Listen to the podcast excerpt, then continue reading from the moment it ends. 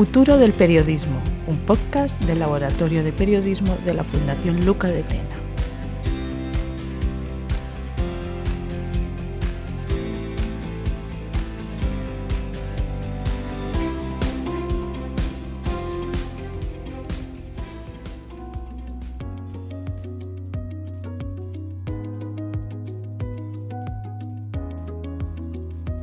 Todos, bienvenidos a este nuevo podcast del Laboratorio de Periodismo de la Fundación Luca de Tena. Cordial saludo de quien les habla, Luis Cucarella, director editorial del Laboratorio de Periodismo, en nombre de todos los que hacen posible que esta nueva iniciativa de la Fundación Luca de Tena llegue a buen puerto.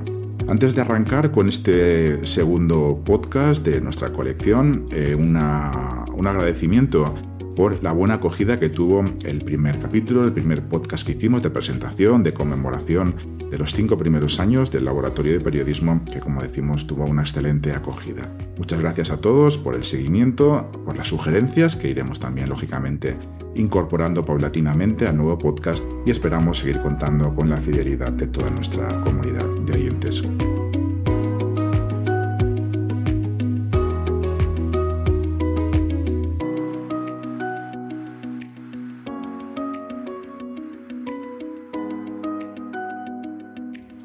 Este podcast va a estar íntegramente dedicado al periodismo deportivo.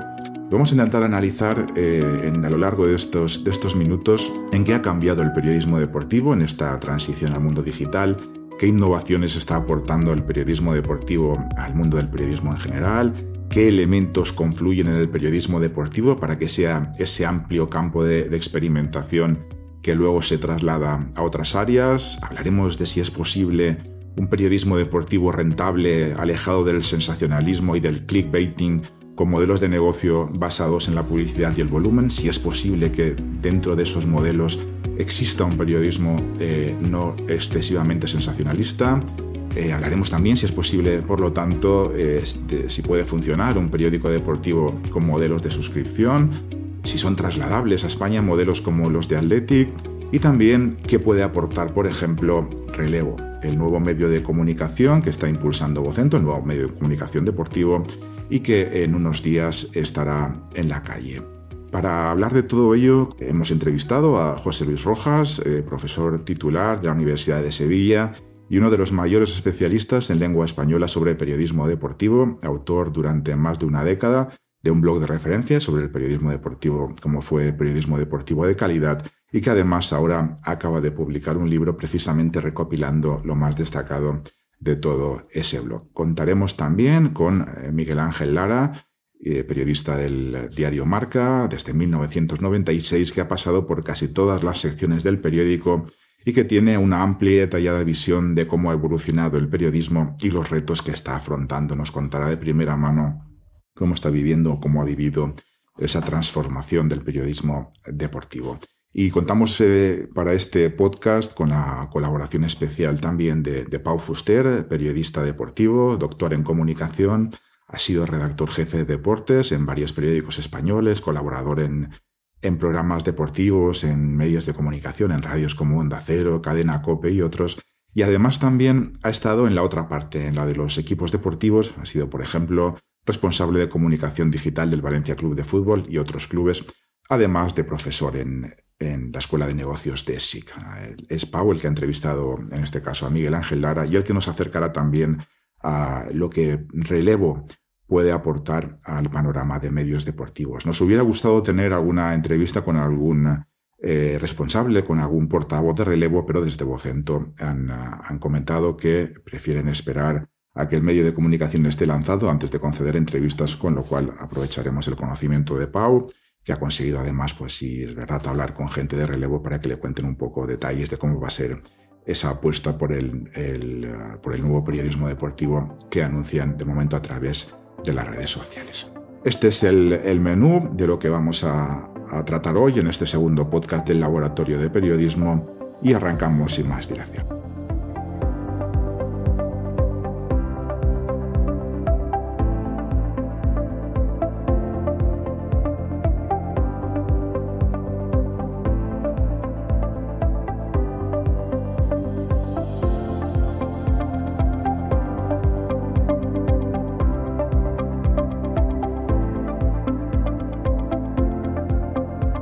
Como decíamos en la presentación de este podcast monográfico sobre periodismo deportivo, contamos con la participación de uno de los periodistas y profesores que más ha investigado sobre innovación y calidad en el periodismo deportivo, pero no solo investigado, sino que también ha contribuido a que se aplique en la práctica un periodismo deportivo innovador y por supuesto de calidad. Contamos hoy con nosotros con José Luis Rojas. José Luis, muchísimas gracias por atender nuestra invitación y compartir unos minutos con nosotros. un placer, encantado de estar con vosotros. José Luis Rojas es doctor en periodismo y profesor titular del Departamento de Periodismo de la Facultad de Comunicación de la Universidad de Sevilla. Es miembro del grupo de investigación Communication and Social Science. Sus principales líneas de investigación son el periodismo deportivo, los libros de estilo, la ética, la innovación en periodismo y las nuevas narrativas digitales. También es miembro del equipo docente de varios másteres en universidades españolas, entre ellos el de Innovación en Periodismo de la Universidad Miguel Hernández de Elche. Es coautor del libro de estilo de la cadena SER y ex asesor de innovación de marca.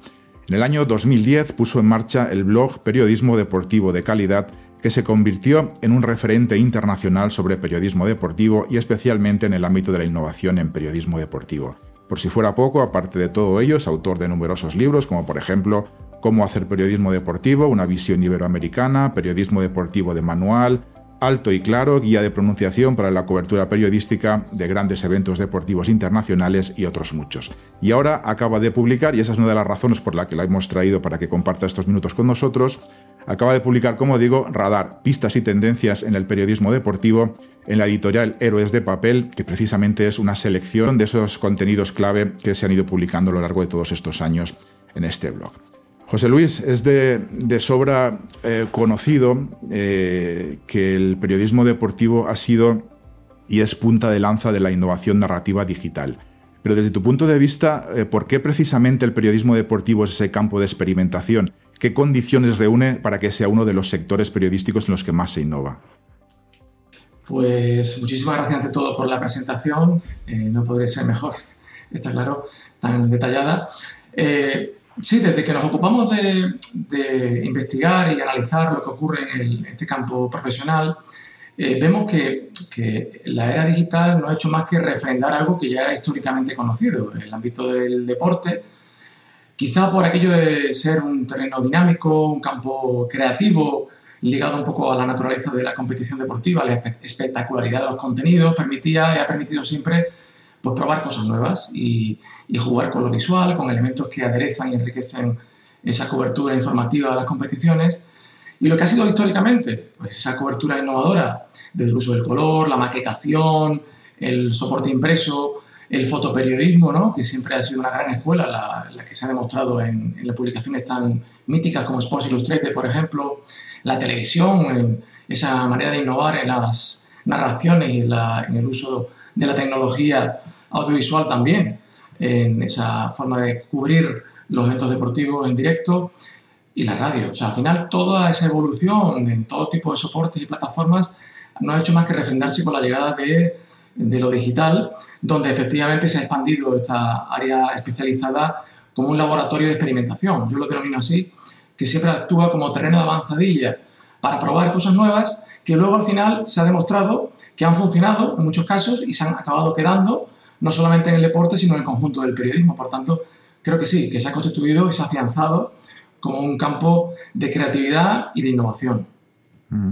Eh, uno, lógicamente, una de, los, de las áreas en las que más ha, aportado es el, el, de los nuevos formatos, ¿no? Pero creo que no solo, ¿no? Tú que conoces al milímetro, también ha habido eh, otras áreas en las que esa innovación que se ha aplicado al periodismo deportivo luego ha tenido una traslación o se ha aprovechado, ¿no? Estoy pensando, por ejemplo, quizás en periodismo de datos, ¿no? Eh, ¿Qué, más campos, aparte de, ese de, la aplicación de formatos, ha, aportado al, al, periodismo, el periodismo deportivo en sí? Sí, sí, efectivamente. Los formatos quizás es lo más conocido de lo que más se ha podido hablar, y de hecho sí lo hemos hecho en el blog durante estos años, pero efectivamente eh, trasciende a, eso en el sentido de que es metodología de trabajo, ¿no? Eh, eh, formación de equipos multidisciplinares para trabajar en proyectos. Ahí Snowfall abrió un camino, ¿no? no solamente lo que representa el formato long form multimedia, que se hizo desde la sección de deportes del New York Times a finales del año 2012, sino que luego esa manera de trabajar, eh, aunando digamos, los conocimientos y las capacidades de técnicos, de ingenieros informáticos, de redactores de productores y por supuesto gente de arte, ¿no? al final se ha visto que ha sido una manera de, trasladarse a, organizar el trabajo en el conjunto de otro tipo de redacciones, con carácter general en todo el periodismo. También, por supuesto, incluso modelos de negocio. Yo diría que ahí, cuando se plantea el gran debate ¿no? de cómo hacer el periodismo sostenible en la actualidad, y vemos ejemplos como The Athletic, que, bueno, que ha abierto un planteamiento distinto, al final ha sido absorbido y comprado por New York Times, pero es muy interesante porque ha sido disruptivo. La disrupción al final es lo que eh, puede abrir y marcar tendencias y creo que The Athletic lo ha conseguido. También lo hizo ante Bleacher Report cuando se hablaba del mobile first, es decir, como un medio deportivo digital como Bleacher Report abrió también el camino en el sentido de que se veía que el mayor volumen de tráfico de los lectores, de los contenidos que se, se, producían, iba a llegar por los dispositivos móviles. Ellos fueron de los primeros en todo el mundo, un medio deportivo digital, en ver que más del, del 75% de su tráfico llegaba de, móviles.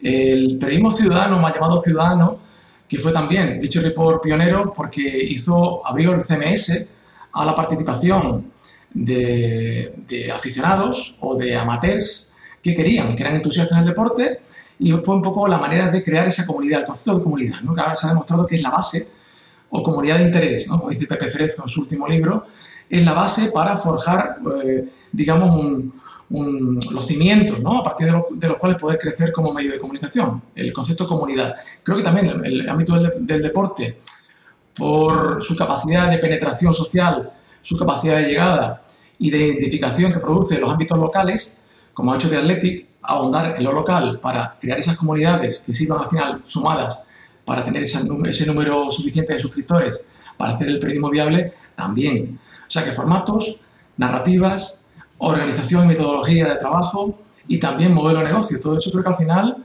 la suma de todo eso habla de varios tipos de innovación, que son los que se están aplicando y viendo en los grandes medios de referencia en todo el mundo. Dentro de, esos, eh, de esas eh, novedades de manera genérica, has hablado de Athletic y, de algunos otros medios de comunicación, ¿recuerdas em, o te ha llamado la atención especialmente en todo este tiempo y sobre todo en, los últimos años, eh, que tenemos más recientes, algún tipo de, de producto, de cobertura innovadora que haya dicho, esto realmente marca un antes y un después en lo que es el periodismo deportivo? Sí, yo creo que, claro, eh, normalmente como se dice, es que la innovación en periodismo deportivo es algo puntual, esporádico, eh, no es algo continuado en el tiempo. Bueno, es que también la innovación se puede hacer todos los días. Yo no sé qué medio eh, a nivel general es capaz de innovar a diario, creo que ninguno. la innovación requiere un plan, una estrategia y por supuesto una inversión también, ¿no? Porque no solamente estamos hablando de ideas, sino después también de poner un soporte que ayude a desarrollar esas ideas. Y creo que ahí en ese sentido los grandes medios son los que tienen más músculo y económico, más músculo financiero y se está viendo sobre todo en esas coberturas puntuales de grandes eventos, como sobre todo de New York Times o de Washington Post, que va, creo, un poco a, la zaga, pero eh, son los dos grandes medios de referencia que también están apostando por deportes para probar cosas nuevas, cómo se están haciendo esas coberturas más, más innovadoras que después, como digo, se han quedado en, la mayoría de, las, de, los aspectos de los, de los casos. Por ejemplo, recuerdo en The New York Times, por las coberturas de los Juegos Olímpicos, tanto de, de Sochi de invierno 2014 como los de Río de verano 2016, donde probaron efectivamente, pues, eh, empezaron a probar lo que sería el periodismo inmersivo, hacer perfiles interactivos, eh, buscar la gamificación como ese elemento que yo me parece que es muy interesante, que ha ahondado mucho el periodismo deportivo en él, que es esa manera de atraer a las audiencias eh, para informarles luego, pero a través del juego o del entretenimiento, ¿no? planteando pues, interacción en ese juego que, que, se establece entre medio y audiencia. ¿no?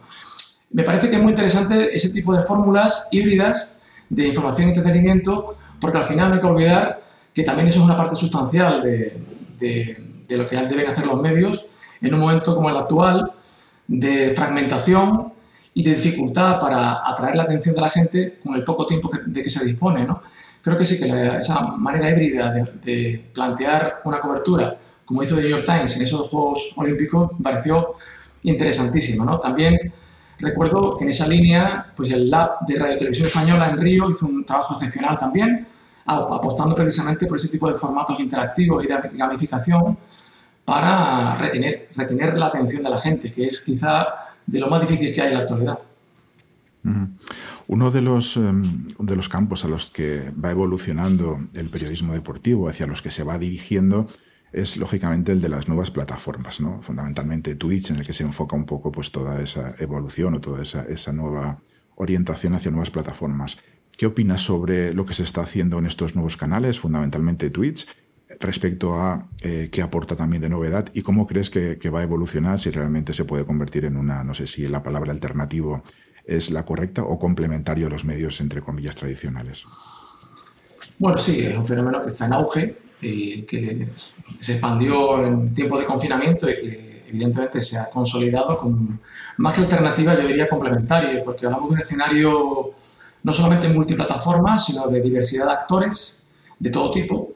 Y ahí coexisten pues, los periodistas y los medios con aquellos que son otro tipo de comunicadores. Me gusta denominarlo comunicador porque de momento en, en Twitch no se hace demasiado periodismo, se hace otro tipo de comunicación, muy respetable por supuesto, y hay una serie de, sobre todo son jóvenes, ¿no? Una generación un poco más joven que la que se pueda eh, medir como media en, en, los medios tradicionales, pero que han tenido una gran capacidad para eh, forjar esas comunidades de interés en, su entorno, eh, ligados sobre todo a, una espontaneidad, a unos contenidos frescos, a una interacción permanente en ese chat paralelo que se establece a la vez que el streaming.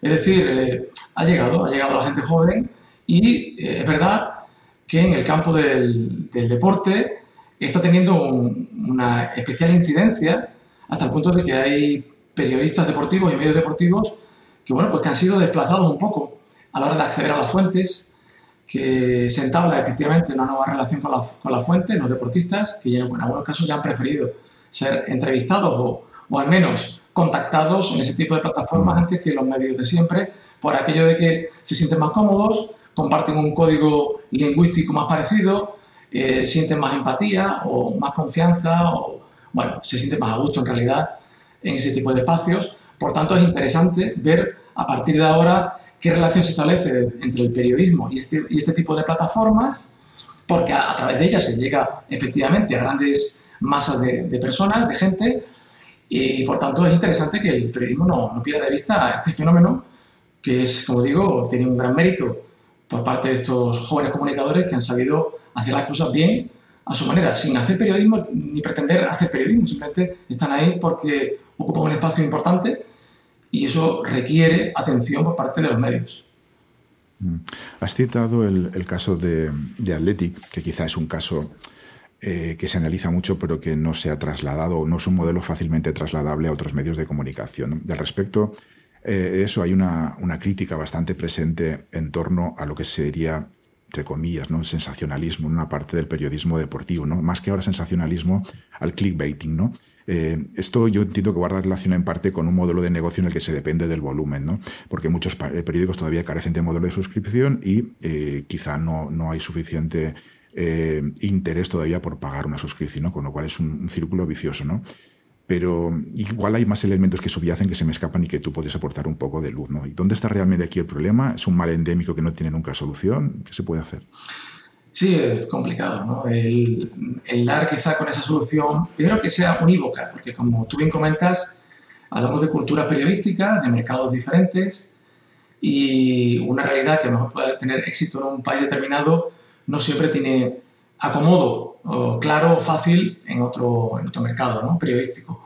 El caso de Athletic, por ejemplo, se ha demostrado con el tiempo que aun siendo un caso de relativo éxito, digo relativo porque todavía no, hasta su, compra por parte del New York Times no era un medio eh, sostenible 100%, ¿no? sino que ha ido también subsistiendo gracias a esas ayudas y a esos fondos que se han ido aportando periódicamente para poder pagar esas nóminas de periodistas tan, voluminosas que tiene. ¿no?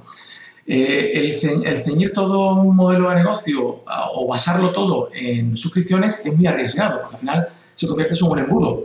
Y de hecho, creo que recientemente hemos podido saber que pues, la publicidad va a aparecer en The Athletic también, ¿no? porque no queda más remedio. Es decir, hay que buscar diversidad de fuentes de ingresos. Yo creo que también eso es otra de las conclusiones a las que se llega viendo todo este tipo de casos en los que bueno, se trata uno de, de abrir paso en el, en el, mercado como nuevo medio, como emprendimiento, como medio más consolidado. Por tanto, esa, esa realidad, en primer lugar, no siempre es trasladable. Vemos el caso del equipo. El equipo, eh, hemos estado recientemente con un colega investigador en París, conociendo la redacción del equipo, para conocer el producto Explore, el equipo Explore, que funciona precisamente como un laboratorio de innovación narrativa con vertical de nuevas narrativas de formatos que se ha convertido en la punta de lanza de las suscripciones del diario El Equipo, que es un medio tradicional. Es decir, ellos optaron el año pasado por cambiar este tipo de producto, hacerlo premium, hacerlo para abonados, para suscriptores, y al abrir, digamos, la experimentación, la diversidad temática y las, el tipo de protagonistas los que, los que aparecen en esas publicaciones, ha ensanchado el campo de lectores tradicional del equipo y vienen lectores de otros campos contiguos ¿no? al, deporte.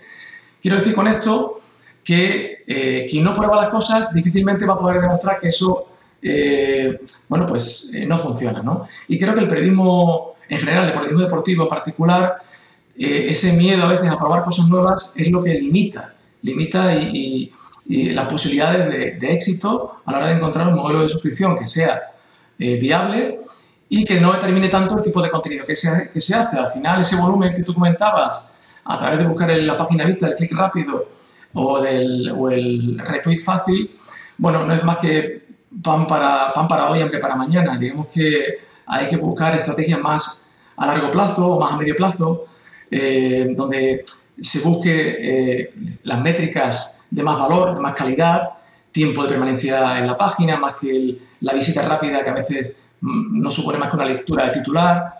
Pero para eso hace falta, como bien planteabas tú, un modelo de negocio basado en diversidad de fuentes de ingresos y que tenga esa visión estratégica más a largo plazo, que tenga una apuesta por la innovación clara. Al final la innovación se, ha demostrado, como ha hecho el equipo, que es el camino que permite abrir nuevas vías para encontrar nuevas audiencias. Yo creo que al final esa suma es la que te va a dar eh, de todo tipo de este conjunto de elementos es la que te va a dar la viabilidad y por tanto la posibilidad de hacer un producto más de calidad. Eh, sin esa apuesta y mm, más eh, bien pensada es difícil, es difícil llegar a un, un, contenido que permita al final pedir que la gente pague por él, porque si no ofrece más que volumen, pues evidentemente es la pescadilla que se muerde la cola. Si tú haces más que lo mismo de siempre, no puedes plantear un modelo de pago, es imposible. Siguiendo un poco con el, con el debe, ¿no? Es, evidente que aporta mucho el periodismo deportivo, pero hay una parte que todavía pues, está ahí, por lo menos para ser analizada, ¿no? Y esta quizás es una visión eh, particular como periodista y como aficionado al deporte, ¿no? Y percibo cuando entro a periódicos deportivos, en este caso españoles también, eh, que son periódicos, sin exagerar, ¿no? tienen una parte que son periódicos orientados a fans, ¿no? al forofismo deportivo. Ya no, es, eh, ya no desde el punto de vista de que se cubran o se alineen más con un equipo, sino desde el punto de vista periodístico, ¿no? que, que es eh, como que necesitan de alguna manera afianzar, ¿no? El, tienen una comunidad en torno a ese periódico, lo han constituido, pero parece que, que, que el, el eh, no alinearse con lo que en ese momento se genera o se comenta eh, puede dar riesgo a que los lectores se vayan, ¿no? con lo cual parece que se genera un forofismo en el periodismo deportivo que incluso a veces se alimenta pues, con algunas colaboraciones periodísticas que pues desde un punto de vista de calidad, eh, siguiendo a Kovac, etcétera, pues no se cumple ¿no? Esa, calidad deportiva en cuanto a imparcialidad o, o lo que sea. ¿Qué, ¿Qué, opinas sobre ese forofismo de, club o, de equipo que se está impulsando o en el que ya lleva mucho tiempo trabajando algunos medios de comunicación? ¿Qué se puede hacer ahí también? ¿Es normal? ¿Es, un mal necesario?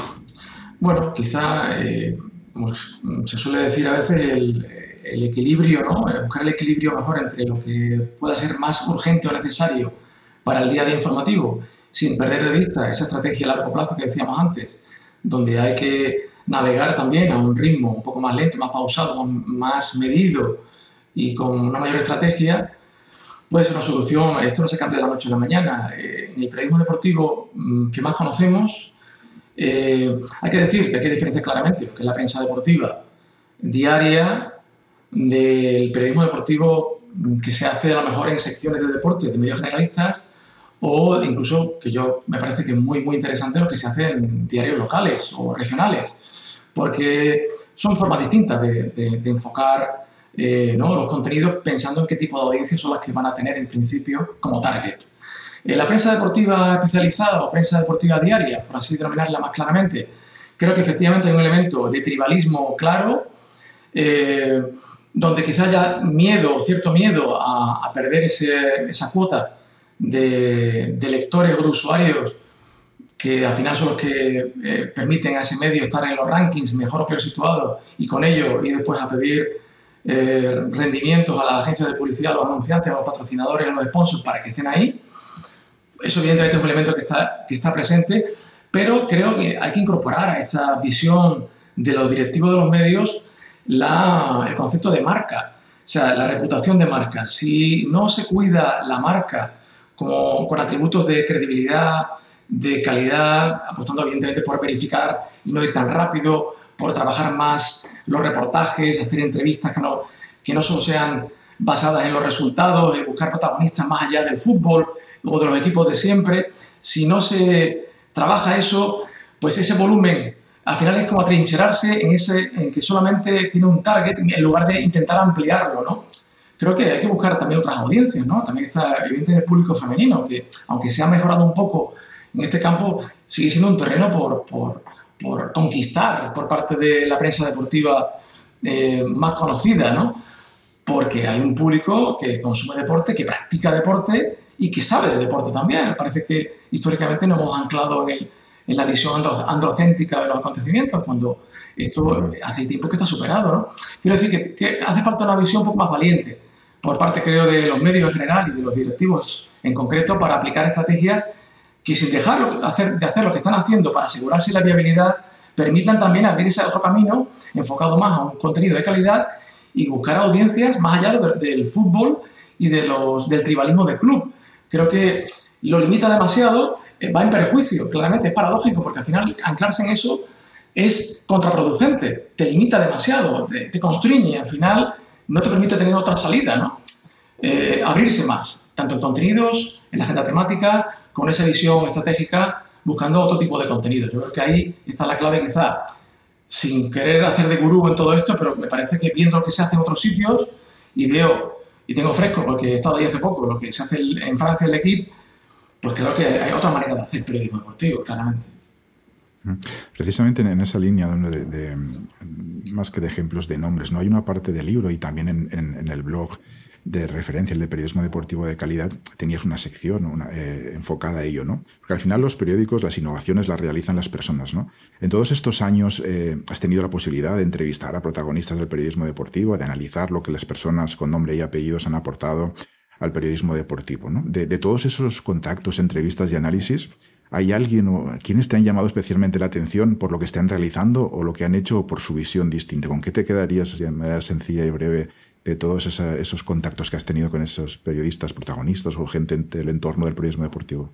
Sí, lo más interesante, y lo pongo de relieve en el, libro, en Radar, es que los protagonistas son ellos, ¿no? Son tanto los periodistas, y los responsables de medios que han sido capaces de dar pasos hacia adelante y, probar pues, cosas diferentes a lo que se venía haciendo, a veces con éxito y otras veces sin él, pero lo han intentado, ¿no? Yo creo que eso es siempre destacable. Y también, por supuesto, la, la visión de los académicos porque se complementan, ¿no? Y yo siempre seré defensor de, esa, de ese ida y vuelta, de ese puente que ha de recorrerse en ambos sentidos entre academia y profesión, porque al final nos nutrimos los unos a los otros y buscamos la solución común. Estamos todos en el, mismo barco, ¿no?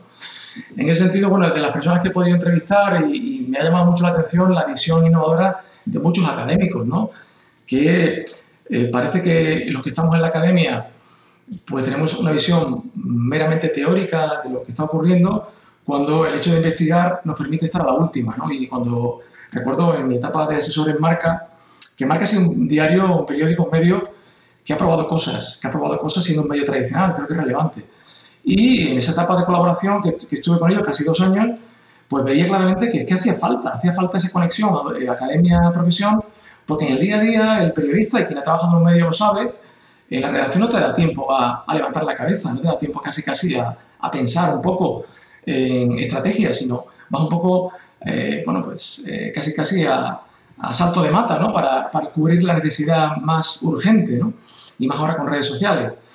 De entrevistas, no sabría destacarte alguna en concreto, porque son muchas, ¿no? Están todas ahí en el libro compendiadas, porque hay ahí tanto de académicos como de profesionales, eh, tanto la gente que ha trabajado en labs, gente que ha sido incluso directores de nuevos medios, gente que ha emprendido, que ha buscado soluciones distintas a las que se venían haciendo desde los medios de siempre, investigadores que han buscado también esa conexión y esa ese asesoramiento a medios, tanto en España como en otros países. La visión del, libro es internacional, me parece que es justo y mm, adecuado hacerlo así, no ceñirnos solamente lo que pasa en nuestro entorno más cercano, sino levantar la visión para conocer y aprender, sobre todo, aprender siempre de lo que se hace, sobre todo bien, en, otros, en otras latitudes. ¿no? no sabría destacar a alguien en particular, me quedaría con el conjunto de personas que están en el libro y así invito a, pues, a vuestros oyentes a que lo puedan disfrutar y, leer cuando puedan, claro. Dos preguntas finales. La primera, un atropello que voy a hacerte, espero que me disculpes. Sabes que dentro de, poco, de unos días, o este mes incluso, aparece en el panorama de periódicos deportivos españoles un nuevo medio que impulsa Vocento, Relevo, del que entiendo que tienes conocimiento de qué están diciendo que va a aportar de novedad. ¿Cómo crees que va, qué crees que puede aportar este medio de comunicación con la información limitada que tenemos? Y si puede encajar el modelo que se atisba de, periodismo deportivo que van a hacer en una sociedad de eh, en cuanto a lectores como la española.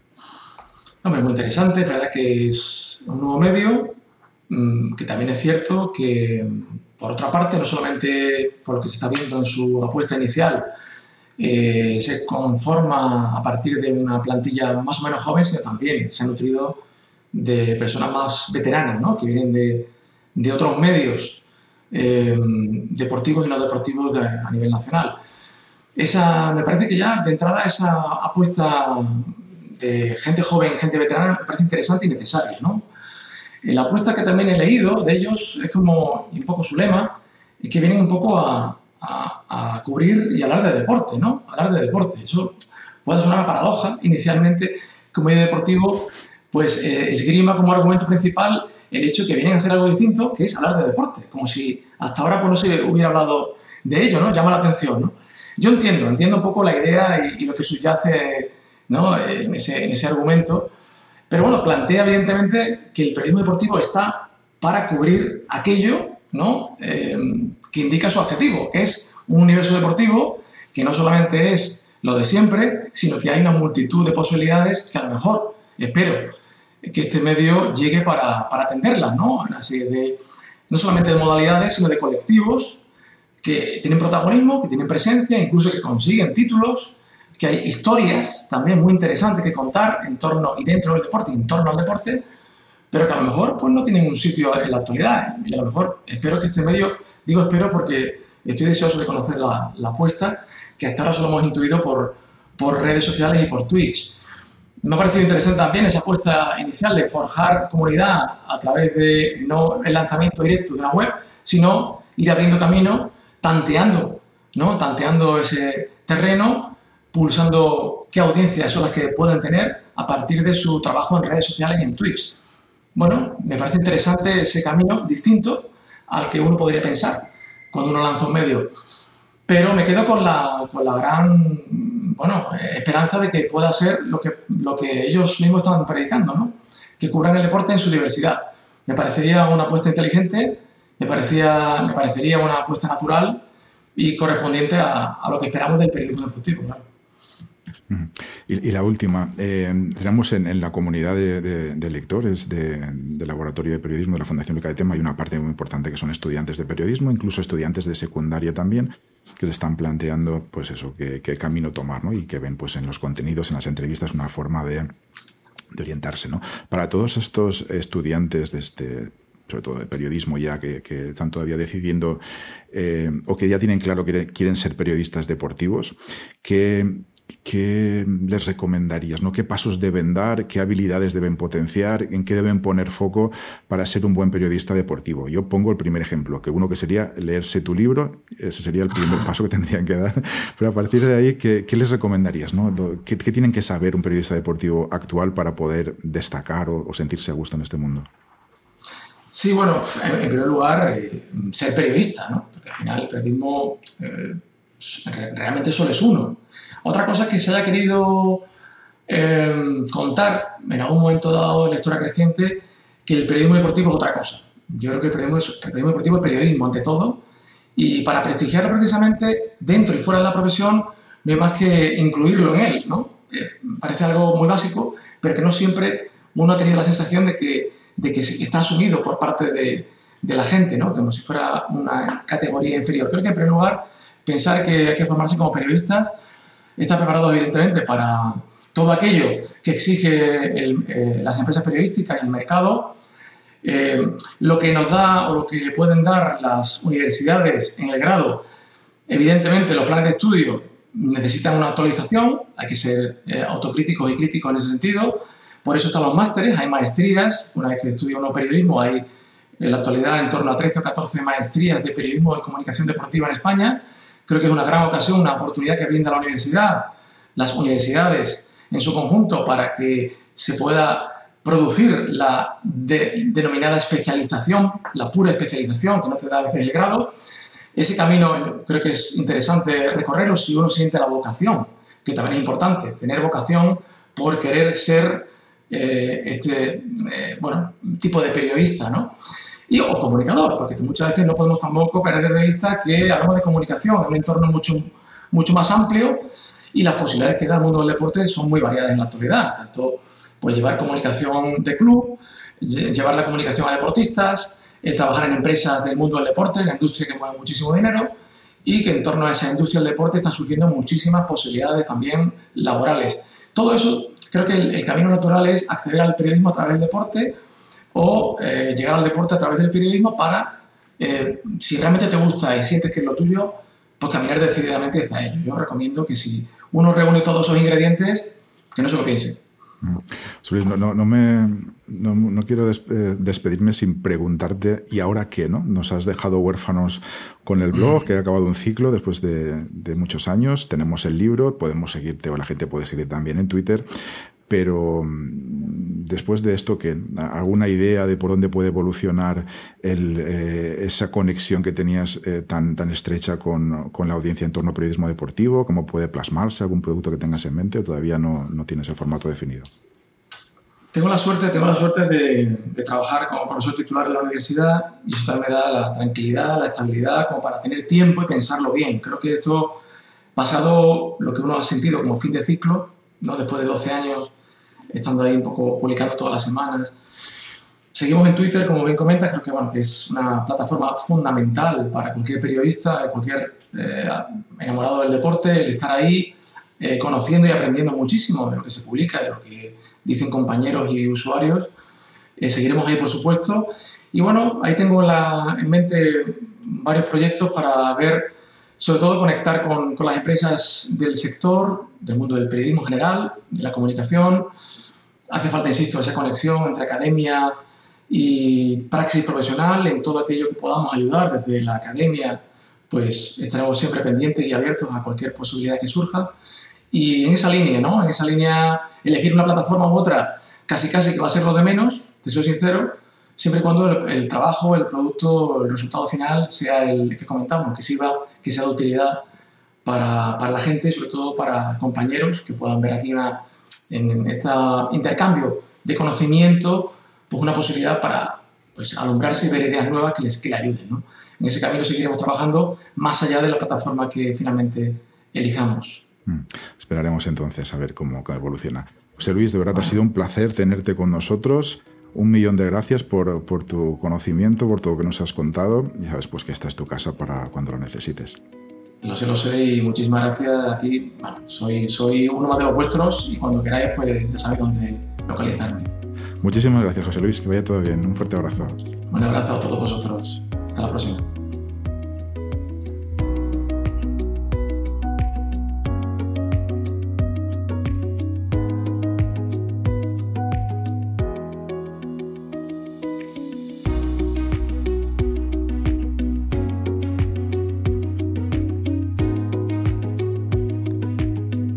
Periodismo deportivo está afrontando una profunda transformación es un hecho innegable y para hablarnos de, cómo ha vivido toda esa transformación, hacia dónde va el periodismo deportivo, cuáles son los retos que en este momento a corto y a medio plazo tienen planteados, hemos invitado a que forme parte, a que esté en nuestro podcast Miguel Ángel Lara, experimentado periodista de marca.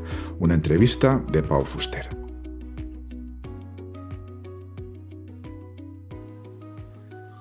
Bueno, nos encontramos hoy con Miguel Ángel Lara, periodista del diario Marca desde 1996 y que en la actualidad pues cubre la información tanto de la selección española como del Real Madrid. Y vamos a hablar de periodismo deportivo. ¿Qué tal? Buenas tardes, Miguel Ángel. Hola, ¿qué tal, Pau? ¿Cómo estás? Bueno, llevas más de 20 años de carrera profesional. ¿Hacia dónde crees que está yendo el periodismo deportivo? Bueno, eh, esto da para hacer una, una, tertulia muy amplia y hablar mucho y, mucho tiempo.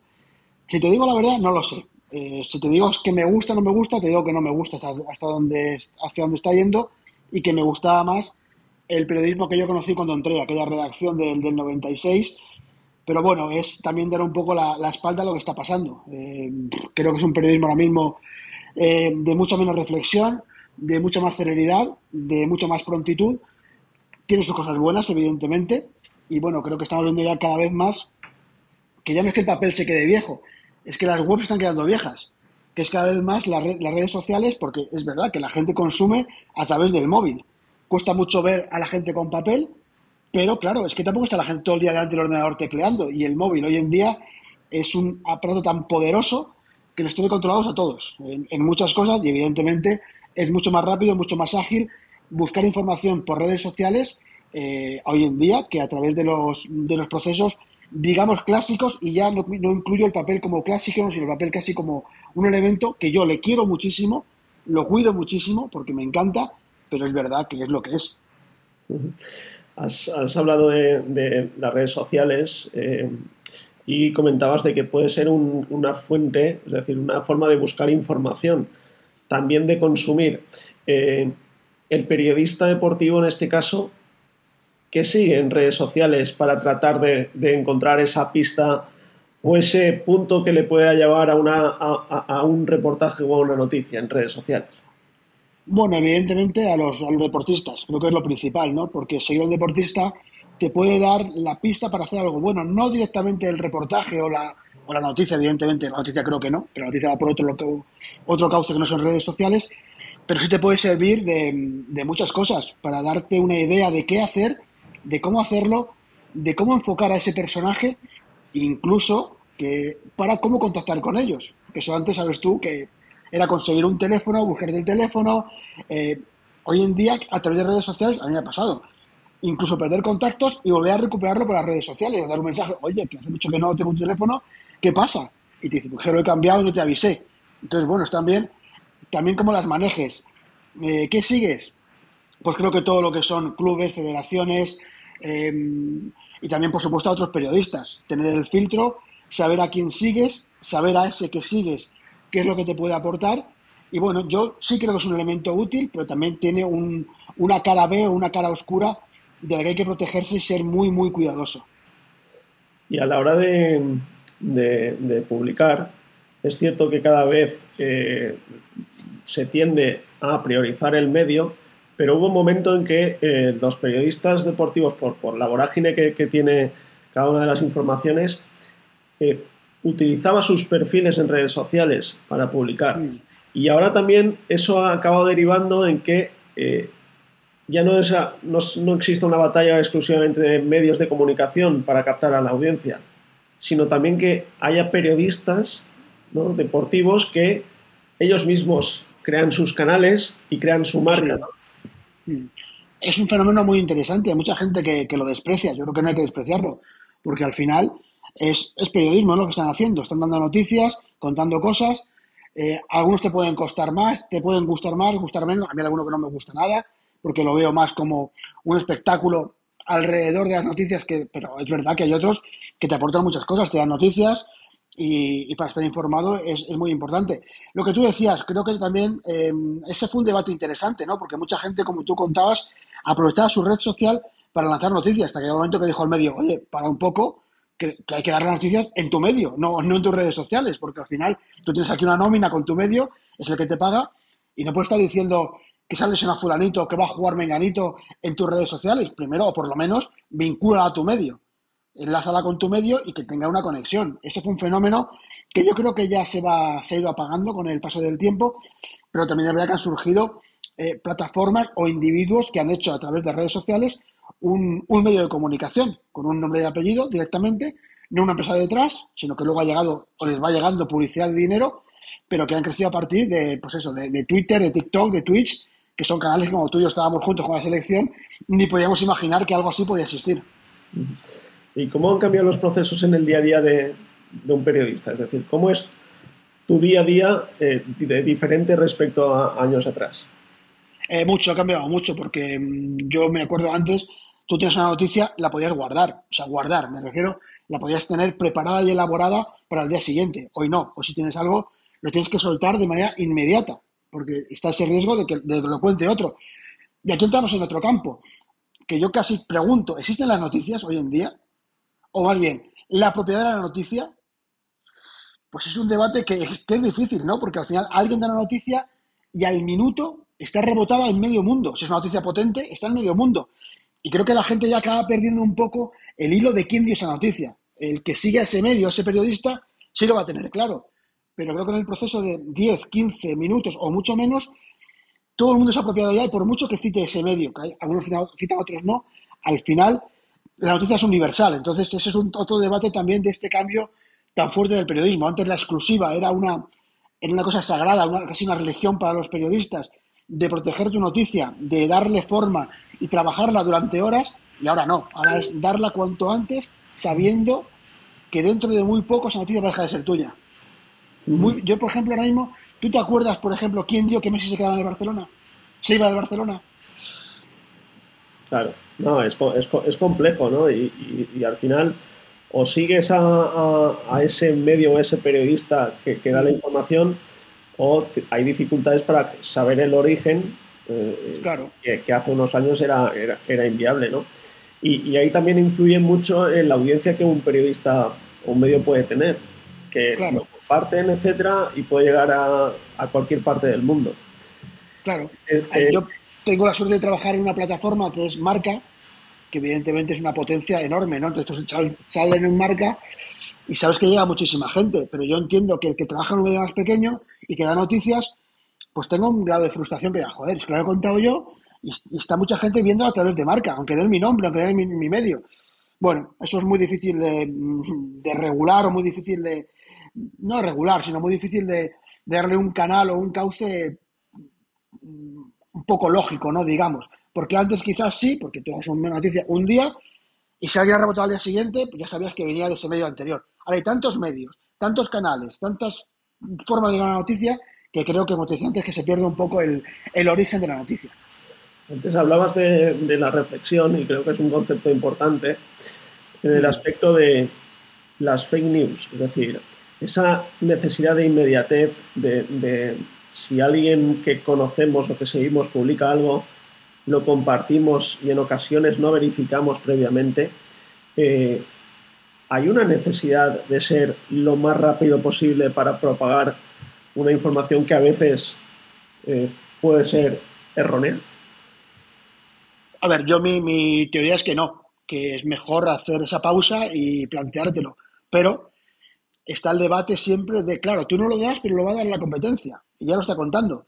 Y una vez que lo ha contado, ya ha entrado la gente a ver eso. Claro, pero si luego es falso, que yo creo que pierdes mucho más. Pero vivimos en tanta inmediatez, en tanto ya, ya, ya, ya, que yo creo que hemos perdido un poco el, concepto ese de, oye, vamos a ver qué pasa con esto, que no es nuestro, y vamos a ver si es verdad, es que hemos dado eh, cosas, eh, no sé, ya no te hablo de, de, muertos que no estaban muertos, etcétera. Pero, por ejemplo, yo me acuerdo hace poco, estaba yo en Praga, antes del partido de España, salió que Nadal se iba a retirar después de la final de Roland Garros y que iba a estar Federer. Lo dio un periodista, en teoría cercano a Roger Federer, y se rebotó por todos los sitios. Por suerte, eh, en marca tuvimos ese momento de, pausa, de decir, oye, para un segundo, vamos a preguntar a Joan Solsona, que es nuestro especialista, a ver qué pasa aquí y si es verdad o no. Otra vez no se hace, ¿eh? Otra vez hemos metido la pata hasta el fondo y hemos tirado directamente y luego ha habido que rectificar, es otra cosa que hay que ver también. Hoy Internet te da la posibilidad de rectificar, lo que antes el papel no te dejaba hacer. Si tú dabas una cosa en papel, estaba, si estaba mal, estaba muerto. Te iban a matar. Hoy en Internet, tú vas para atrás, les dices, quitas tag, no sé qué, y bueno, y puedes corregir. ¿Que es una ventaja? Sí, pero yo estoy más contigo de que creo que es mejor tener un momento de pausa y darlo un poquito después y darlo bien que a, que meter la pata. ¿Y en qué ha evolucionado la figura del, periodista para adaptarse a esas nuevas necesidades de, la audiencia? Es decir, muchísimo, y muchísimo. acaba siendo día- periodista Es decir, más allá de poder tener una- un alcance global, sino que, que hay que saber y controlar eh, pues, la edición de, de textos, eh, Claro. ser creativo a la hora de publicar un copy atractivo para las redes sociales, edición de vídeo. ¿En qué ha evolucionado el periodismo? Para Pues lo dicho para empezar, Pau, que hemos pasado de una libreta a, a un teléfono. Pues a un teléfono no, a, un- a una bestia, que es el, sea el iPhone o quien sea, ¿no? Que es el que, que ya en cuanto va, está pensando qué vídeo hago, esto lo grabo, esto hago una foto, eh, lo mando a redes, no, lo mando mejor a la web, esto lo puedo guardar para el papel porque creo que no va a salir por ningún sitio y puedo hacer una buena historia a raíz de aquí, que, es la, la de menos, pero desde el punto de vista ya del material ha evolucionado. Y, luego, evidentemente, el concepto que tienes en la cabeza. Eh, estás pensando ya en el ya, en el ya, en el ya. Tú vas a entrenar a la selección española, estás pensando ese vídeo de Luis Enrique que está haciendo con la pantalla, lo mando ya, lo mando ya porque hay un montón de teles aquí de- y de gente que lo va a mandar. Y creo que, eso ha cambiado muchísimo, ¿no? Tienes que tener en mente que ahora mismo la prioridad, ayer lo hablamos aquí en la redacción, nuestro mundo, antes era el papel nada más, luego fue la web primero, el papel después, y ahora ya el mensaje es que es primero redes, después web y después papel. Pues creo que el cambio de esa evolución, tener que pasar del concepto de una cosa trabajada durante un día a algo que tienes que hacer ya con tu ordenador, con tu vídeo, con- perdón, con tu, con tu ordenador o con tu teléfono y enviarlo ya, creo que es un cambio muy importante y que hay que adaptarse y creo que no toda la gente se, se puede adaptar, igual que no toda la gente que empieza ahora tiene la capacidad de pasarse a hacer un trabajo de papel durante X tiempo. Los, los deportistas de élite todos tienen sus, sus vías de comunicación a través de sus perfiles en redes sociales. Es verdad que, que hay, hay gente que, que le cuesta o hay momentos de difícil gestión, como puede ser recientemente el caso de Paula Badosa, ¿no? que llegó un momento que prefirió apartarse. Hay muchos, hay muchos ejemplos. Eh, cómo convertir o cómo eh, tratar de, de, captar a esa audiencia y que no sea la audiencia la que vaya a las redes sociales del deportista. ¿Qué le aporta el periodismo deportivo diferente? Hombre, creo que el periodista debe, más directa debe tener... Debe tener, o que puede seguir un, un, un fan de su deportista. El claro, el periodista debe tener, creo que un nivel, mmm, entre un nivel más crítico, ¿no? Eh, ser más crítico con todo. El, el deportista no te, va, no te va a contar qué ha hecho mal, y no digo de, no digo eso que si de dar palos, ¿no? Sino que el periodista, si ha jugado mal, se va a callar. Si tiene malos números, se va a callar. También hay que contarlo. Igual que cuando lo hace muy bien, pues bueno, lo ha hecho muy bien y hay que, hay que contarlo también. Creo que lo que ofrece el deportista, lo que ofrece un periodista es muy diferente. Es algo muy diferente. Más que nada, pues otra visión. Él te va a dar su visión o, o su mundo interior o lo que está sintiendo, que es muy importante ¿eh? para llegar a la gente y conocer a ese deportista pero creo que lo que le ofrece un periodista es muy distinto y, y, que la gente también busca esa parte de información que no es la que te va a dar el deportista casi en ningún caso. Un deportista, por ejemplo, no te va a contar nunca que sigue, o casi nunca, ¿no? Que sigue una dieta estricta porque tiene un problema muscular. Tú si ves que tiene una dieta estricta, te puedes preguntar, ostras, aquí pasa algo, ¿por qué ha cambiado esa dieta? ¿Qué está haciendo? ¿Qué le pasaba? Y, de ahí tirar, intentar llegar a por qué, y a veces llegan, a veces no. ¿Tienen los datos y estadísticas cada vez más peso en la información deportiva? Bueno, tú sabes que a mí me gustan muchísimo, ¿no? De, de siempre me han gustado mucho y creo que de ahí sacan muchas historias. No el dato en sí mismo, no decir, eh, ha marcado cuatro goles eh, por primera vez, no.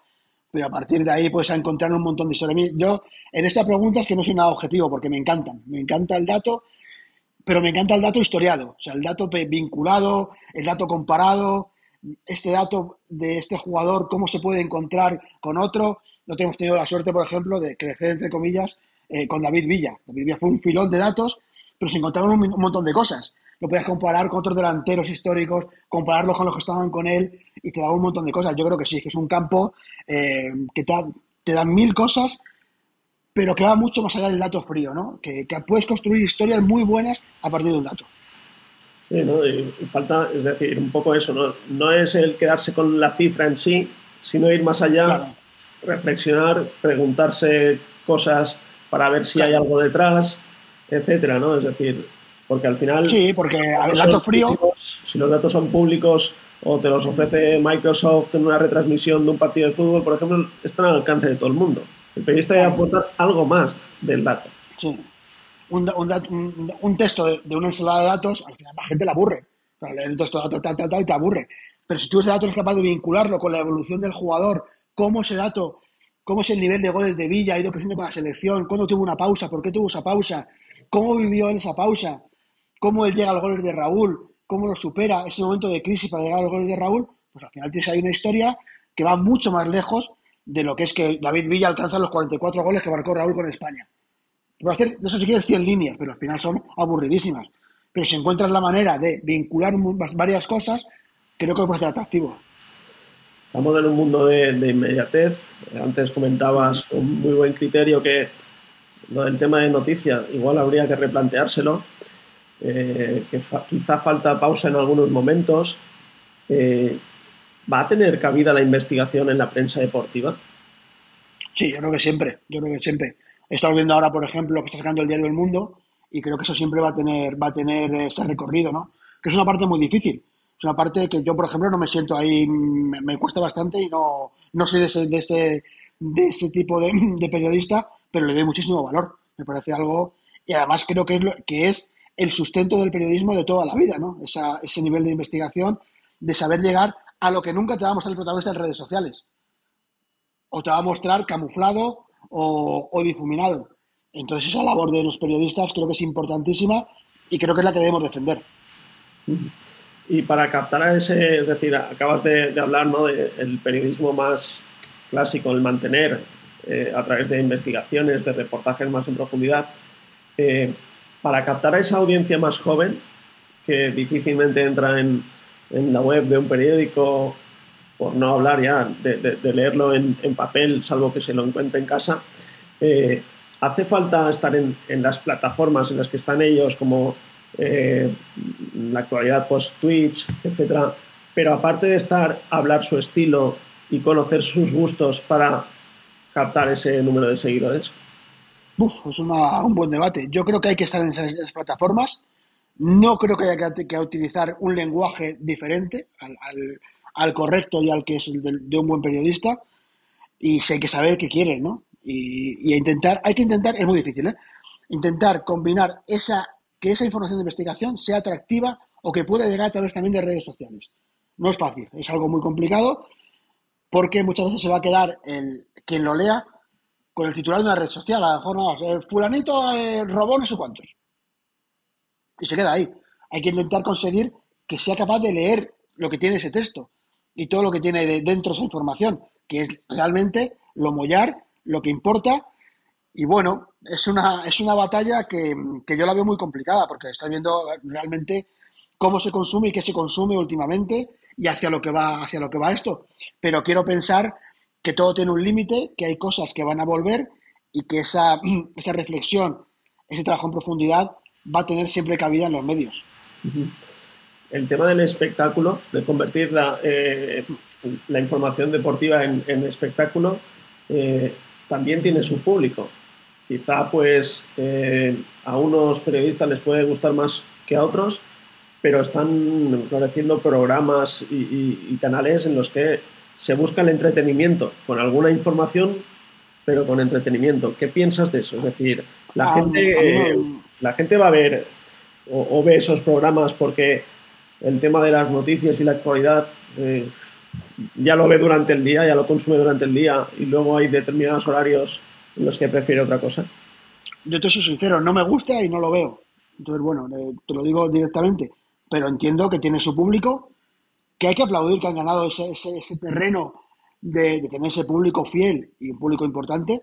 No hay que faltarles al respeto, yo no lo comparto, no me gusta, eh, no lo consumo, pero hay que, hay, no hay que ser tonto, hay que ser capaz que la gente habla mucho de eso y que los tiene como una referencia. Entonces, algo tiene, algo tiene que tener bueno. Yo lo miro desde el prisma del periodismo más clásico que te decía antes, el que yo entré en el 96, eh, el que he ido conociendo y mamando aquí en la redacción de marca, y, no me gusta, no me gusta. Hay gente de marca que está en esos medios, evidentemente, y que bueno, y que son felices y le gusta lo que hacen que es un nivel personal, pero en el debate que hablábamos, para mí se merecen mucho respeto. Eh, yo no les deseo ningún mal, por supuesto, ni que cierren ni que eso desaparezca, sino que, que, al final es una oferta a la gente. La gente puede elegir qué es lo, qué es lo bueno. Si quiere leerse algo profundo en un periódico, tiene esa opción, hay que dársela y hay que trabajarla. Por mucho que el papel esté muerto, entre comillas, creo que mientras que lo hagamos hay que hacerlo con el respeto a la persona que paga un euro veinte, un euro cincuenta, lo que pague. Aunque solo lo compre uno, hay que hacerlo con el respeto a la persona que lo va a leer y que lo va a tener en sus manos. Y el que vea lo otro, pues muy bien, oye, mira, es su, es su libertad, es su elección, y si le gusta eso, yo no soy nadie para decir que no, que no, hay, que no hay que hacer eso. ¿Y qué consejos le darías para terminar a un estudiante de la universidad que aspira o que quiere ser periodista deportivo? Bueno, primero que le guste mucho el deporte, evidentemente. Eh, aquí ha venido gente que, que, ves enseguida que no le gusta el deporte, ¿no? Y que quizás solo le gustan otras cosas. Luego que no es, una profesión fácil, ¿no? Eh, en compaginar horarios, vida familiar, etcétera, etcétera. Pero creo que si tienes pasión por esto, por lo que haces, que te guste, tienes mucho camino hecho. Es una profesión sin horarios, no sabes cuándo vas a tener que coger un avión, cuándo, cuándo bajar. Yo, sobre todo, que, le guste mucho, que le guste mucho lo que haga y que si le gusta, tire para adelante. ¿Y cómo eh, Miguel Ángel Lara ha conseguido mantener esa pasión por el periodismo deportivo después de tantos años? Por lo que te decía antes, porque me gusta mucho el deporte. O sea, me gusta no solo el fútbol, ¿eh? Yo hay un mundial de esquí, me levanto a las 4 de la mañana a verlo y estoy tan contento viéndolo. Está la NBA y me levanto a verla. Eh, llego a casa y te digo de verdad que a lo mejor es un defecto, ¿eh? No veo casi otra cosa que no sea deportes. Alguna serie por la noche, pero llego a casa es Eurosport, Teledeporte, eh, Dazón, la Euroliga, el balonmano, eh, lo que me pongan. Creo que menos tirar ejercicio, que no me gusta mucho, que me cuesta un poco más verlo, creo que el resto me pongo ahí a verlo y, se pasan las horas. Y, creo que eso hace mucho para poder mantener ese, ese, tiempo y que me siga encantando lo que estoy haciendo, lo que hago, y que no me plantee nunca haberlo dejado. Bueno, bien Ángel, muchas gracias por, atendernos, por compartir este ratito contigo. Que sigas muchos años eh, disfrutando, como así lo trasladas en, el diario Marca, y a seguir adaptándose ¿no? a las nuevas necesidades y a los nuevos públicos de, la prensa deportiva. Sí, Pau, porque lo mismo hablamos dentro de cinco meses y esto no, ya no hay ni TikTok ni Twitter, ha salido otra cosa que se llame, no sé cómo se llamará, pero sí, hay que adaptarse, no hay, no hay más remedio. O sea que la vida va evolucionando y pararse no, no conviene. Muchas gracias, Miguel Ángel. Un abrazo grande.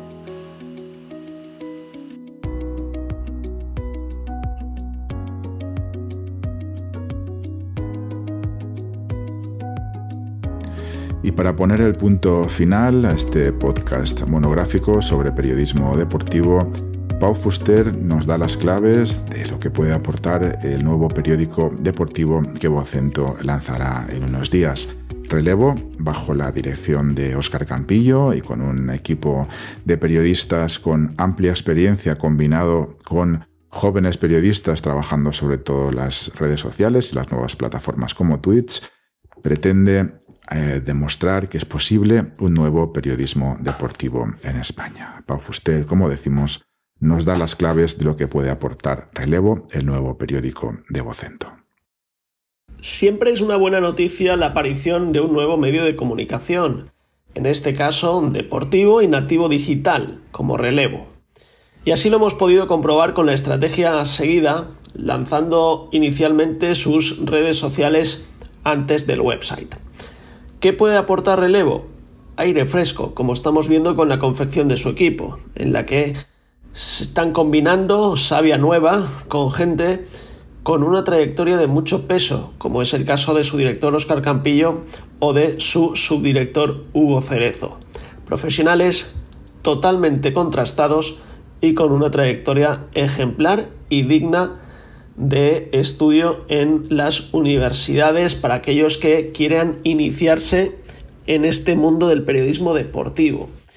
Parten con un cuerpo central de periodistas instalados en Madrid con una ilusión tremenda y lo combinan con periodistas en otros núcleos relevantes de información deportiva como puede ser Barcelona, Andalucía, Valencia, el País Vasco inicialmente. Pero el concepto no es el habitual y el que conocemos hasta ahora, basado en corresponsalías. En relevo, el planteamiento es distinto y el periodista va a ser total, tanto para sacar exclusivas o realizar reportajes de cualquier zona como a la hora de preparar una noticia o participar en uno de sus programas de Twitch. A Vocento pienso que le faltaba un periódico deportivo y ha dado el paso. Ahora hay que esperar a ver su estrategia para convertirlo en rentable. Inicialmente, como hemos podido saber, no van a apostar por el volumen de contenidos y sí por la calidad, lo cual a mi parecer es algo de agradecer y hacen en otros países periódicos como The Athletic, con la salvedad de que en este caso en relevo no va a haber una suscripción para poder consumir sus contenidos. ¿Será sostenible? Esperemos que sí.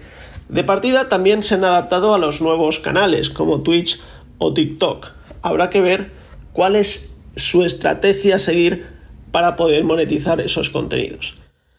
Y la verdad es que estoy expectante por comprobar su línea editorial más allá de las publicaciones que han realizado hasta ahora en redes sociales y en las que hemos podido ir detectando cosas.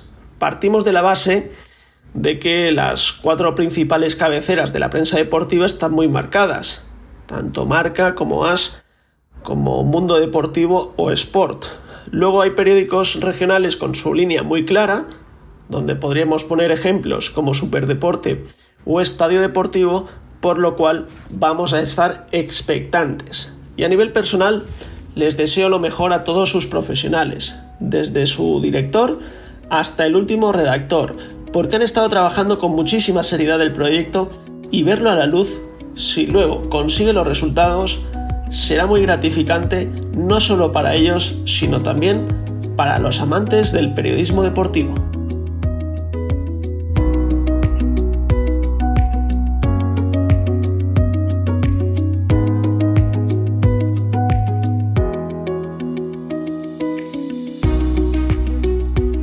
Este podcast monográfico sobre periodismo deportivo. Les emplazamos al siguiente, al del próximo mes. Síganos en Laboratorio de Periodismo eh, a diario. Saben que tienen información tanto de actualidad, de lo que está sucediendo en España y Latinoamérica en los medios de comunicación, como análisis de utilidad para eh, los periódicos, para los medios de comunicación que pueden aplicar en su día a día. Recordamos que este podcast eh, así como la web, laboratorio de periodismo y todos los productos eh, que, se, que emanan o que salen del laboratorio de periodismo son una iniciativa de la Fundación Luca de Tena. Pueden obtener más información sobre la Fundación Luca de Tena en su página web fundacionlucadetena.org. Ha sido un placer, como siempre, nos volvemos a escuchar en unas semanas. Gracias y hasta pronto.